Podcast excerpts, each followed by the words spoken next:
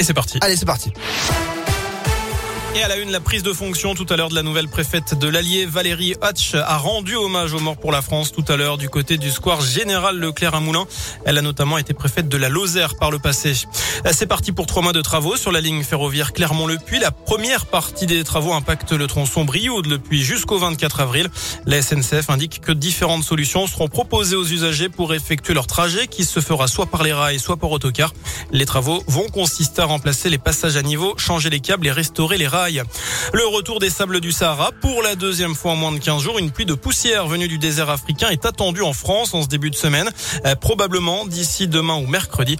Le point avec Julien Malaval, météorologue dans la région. On est toujours euh, concerné euh, en ce moment par un flux de sud, hein, donc qui euh, fait remonter ces poussières sableuses du Sahara. Si on regarde dans le ciel, on, a cet aspect laiteux, cette ambiance un peu brumeuse, qui marque eh bien le fait qu'on est en présence de poussières sahariennes. Alors rien à voir avec les intensités et les quantités qu'on a eues il y a quelques jours.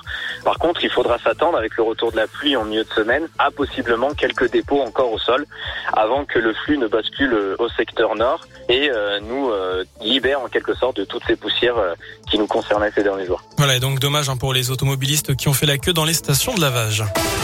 Dans le reste de l'actu, les nouvelles discussions entre Kiev et Moscou au point mort. L'Ukraine dit renoncer à tout couloir humanitaire à Mariupol par crainte de provocation russe. Entre 100 et 150 000 habitants seraient actuellement coincés dans cette grande ville du sud de l'Ukraine, assiégée depuis euh, des semaines par l'armée de Vladimir Poutine. Hier, le président ukrainien s'est dit prêt à accepter une neutralité de son pays, une des principales demandes de la Russie. Une rencontre avec Vladimir Poutine sera nécessaire une fois seulement que tous les sujets clés pour la Russie auront été tirés au clair. C'est ce qu'a rappelé le ministre des Affaires étrangères russe ce matin.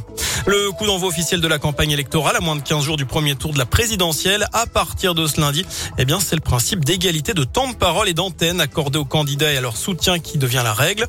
Les clips de campagne vont également être diffusés.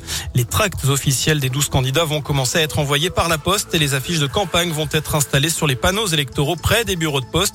Et d'ailleurs, votre choix est-il fait pour le premier tour? C'est la question du jour sur radioscoop.com. Vous êtes euh, à peu près deux tiers à dire que oui, pour le moment. Vous avez jusqu'à 19h pour répondre sur notre site internet. Et puis pour être totalement complet, Bastien, on va passer au sport, du foot et une grosse ambiance à prévoir le mhm. samedi 9 avril à 21h du côté du stade Montpied. La rencontre entre le Clermont Foot et le Paris Saint-Germain se déroulera ah à guichet fermé. Les places mises en vente pour le grand public ont été vendues en moins de 20 minutes ce matin. Il y aura donc quand même plus de 12 000 spectateurs présents. Et si vous n'avez pas réussi à obtenir le précieux sésame, eh bien vous pourrez gagner vos places sur Radio Scoop à partir de lundi prochain et ce sera bah, justement en compagnie de Bastien notamment, je pense. Bah oui, je, bah j'espère bien. Ça fait, rêver, ça fait rêver ce match. Hein. Bah oui, carrément. On va suivre ça.